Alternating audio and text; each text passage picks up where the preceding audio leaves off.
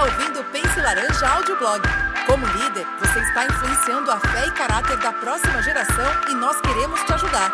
Em nosso blog, nós temos as melhores estratégias, dicas e ideias de líderes ao redor do mundo e agora você tem acesso a todo esse conteúdo bem aqui em nosso podcast. Aproveite! Olá, mais um audioblog. Siga o líder.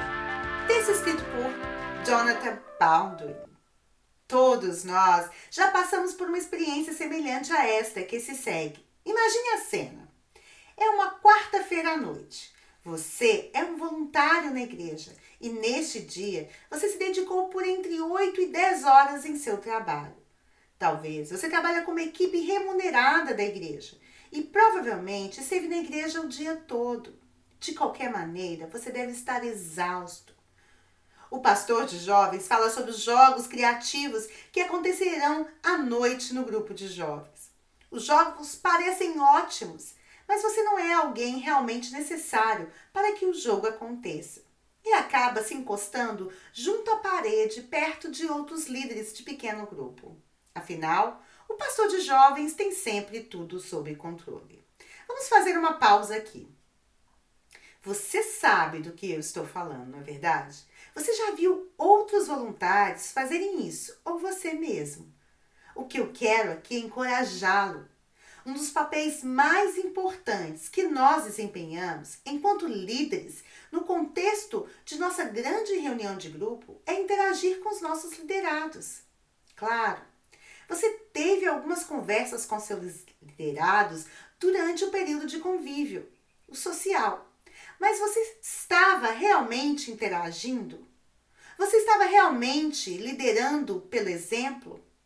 Vou listar aqui três áreas com as quais você, como líder de pequeno grupo, precisa interagir e liderar pelo exemplo. Número um, os jogos. Jogue os jogos. Eles são bobos? Sim, às vezes.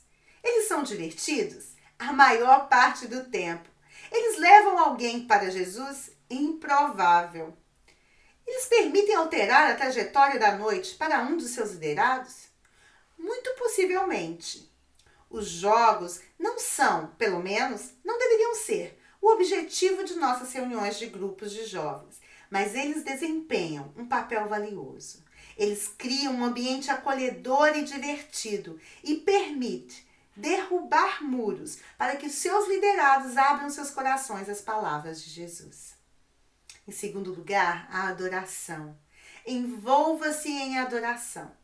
Talvez a adoração não seja a maneira pela qual você mais se conecta com Deus, mas para muitos pode ser o um meio de se chegar a Ele.